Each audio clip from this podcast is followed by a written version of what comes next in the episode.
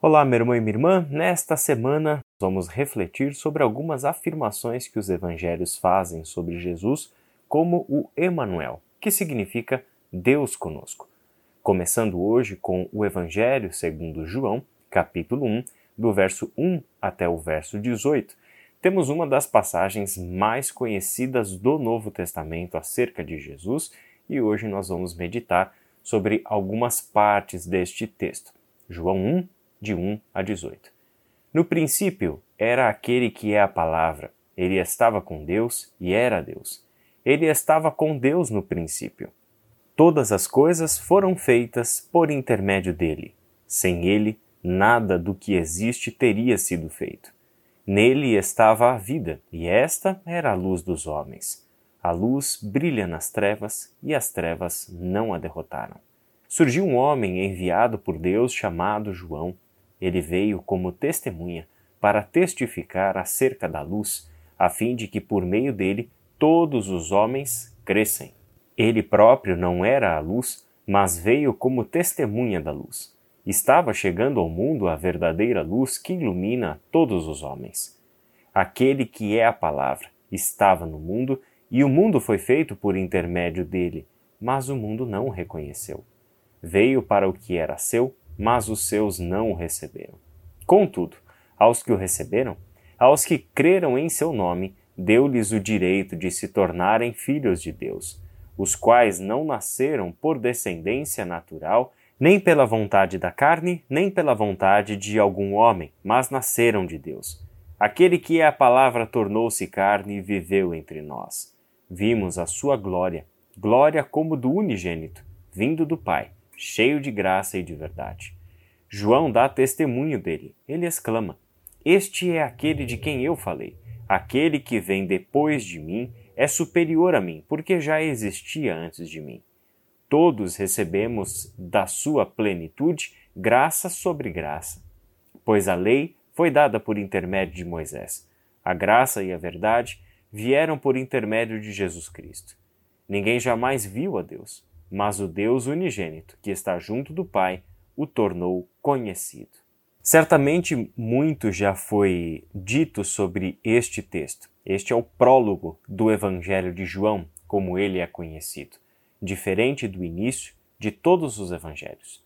Enquanto Mateus, que fala das coisas relacionadas ao nascimento de Jesus da perspectiva de José, Lucas, que fala dos eventos relacionados ao nascimento de Jesus da perspectiva de Maria, e Marcos, que nem dá atenção para o Natal, vai direto para o início do ministério de Jesus. João olha para Jesus e faz uma pergunta para muito além do seu surgimento histórico. Ele retrocede até o princípio de todas as coisas e vê e situa ali na criação, no contexto da criação, o Filho de Deus. Jesus é o agente divino da criação. Ele é o seu Verbo, palavra poderosa que trouxe à existência as coisas que Deus Pai queria criar. Este é o Filho de Deus que estava com Deus no princípio. Todas as coisas foram feitas por intermédio dele. Logo, toda a criação, toda a história, tudo o que existe, tudo que os nossos olhos já viram, ouviram, ou até mesmo as coisas que nós desconhecemos, porque a ciência humana não é capaz de alcançar, todas as coisas foram criadas por Ele, por seu intermédio. Ele é quem sustenta tudo o que existe. E este, que estava com Deus desde o princípio, por meio de quem Deus criou todas as coisas, ele é a luz e a luz dos homens. Ele é a vida ele é o doador da vida. É Ele quem possibilita a vida, desde o princípio até a nova criação que Deus está fazendo. Este é a luz dos homens, a luz que brilha no meio das trevas e as trevas não a derrotaram. Jesus Cristo veio ao mundo para que a sua luz brilhasse em meio às trevas. Ele veio para dissipar as trevas, as trevas na qual a humanidade estava presa, estava envolta, é nisto que Jesus tem trabalhado desde o princípio, que a sua luz dissipe as trevas. O texto segue do verso 6 ao 9 falando sobre o ministério de João Batista como testemunha da luz. Ele é quem aponta para Jesus como a verdadeira luz de Deus que ilumina todos os homens. Do versículo 10 ao versículo 13, João fala sobre a palavra que agora estava no mundo e que o mundo foi feito por intermédio dele, mas aí ele conta o que aconteceu. Os seus, aqueles que, do ponto de vista bíblico histórico, estariam mais aptos para receberem a luz, para reconhecerem Jesus como a luz de Deus, não foram os que o receberam. Mas ele deu o direito de se tornar filho de Deus todo aquele que o reconhecesse, todo aquele que cresce em seu nome. E no versículo 14, nós temos a afirmação central deste prólogo de João. Aquele que é a palavra tornou-se carne e viveu entre nós. A palavra usada por João aqui descreve Jesus vindo a este mundo como um de nós. A palavra que deu origem a tudo agora faz parte da criação. Ela entra em um outro plano, o plano humano, a nossa dimensão histórica, presa ao tempo e presa ao espaço, com todas as limitações de um ser humano, com todas as inquietações de alguém que veio viver neste mundo como nós o conhecemos.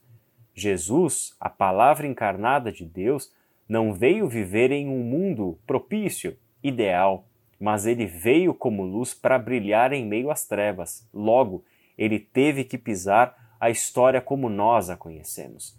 Ele veio como um ser histórico, como um ser humano, como cada um de nós, sujeito a todas as coisas nas quais nós também estamos sujeitos. Jesus Cristo vem a este mundo experimentar a nossa realidade, vestir a nossa roupa, vamos dizer assim. Ele vem a este mundo tornando-se como um de nós e vivendo entre nós. O texto original é lindo. Fala de Jesus vindo armar a sua tenda entre nós, tabernacular conosco. Ele veio para que este mundo, para que a carne humana, para que a história humana se tornasse o seu novo ambiente vivencial. É bonito porque este texto faz eco a um famoso texto do Antigo Testamento, que é o livro do Êxodo. E no Êxodo, Deus ordena duas coisas aos israelitas que ele havia libertado da terra do Egito, da terra da escravidão. A primeira delas é a lei. Deus, por intermédio de Moisés, dá a lei para o seu povo. Moisés sobe ao monte e recebe do Senhor os mandamentos para a manutenção da liberdade desse povo.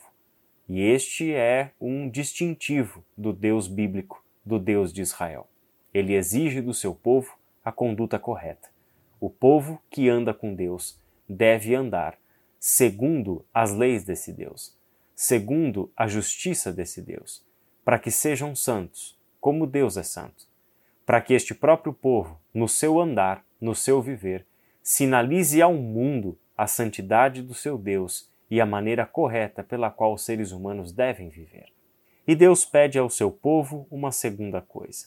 Ele ordena a construção de uma tenda móvel, de um santuário, uma espécie de um templo que fosse desmontável e que desta maneira pudesse acompanhar os peregrinos na sua jornada pelo deserto rumo à terra prometida. Nós conhecemos isso do livro do Êxodo como a construção do tabernáculo, com todas as especificações de cada detalhe do, do tabernáculo dada pelo próprio Deus para que fosse construído pelo povo, de maneira que este tabernáculo pudesse ser localizado no centro da tenda dos israelitas, logo dentro do acampamento, bem na região central do acampamento. Em torno deste tabernáculo eram as tendas das pessoas que eram armadas, e ali, no acampamento deste povo, Deus estaria habitando bem no meio deles.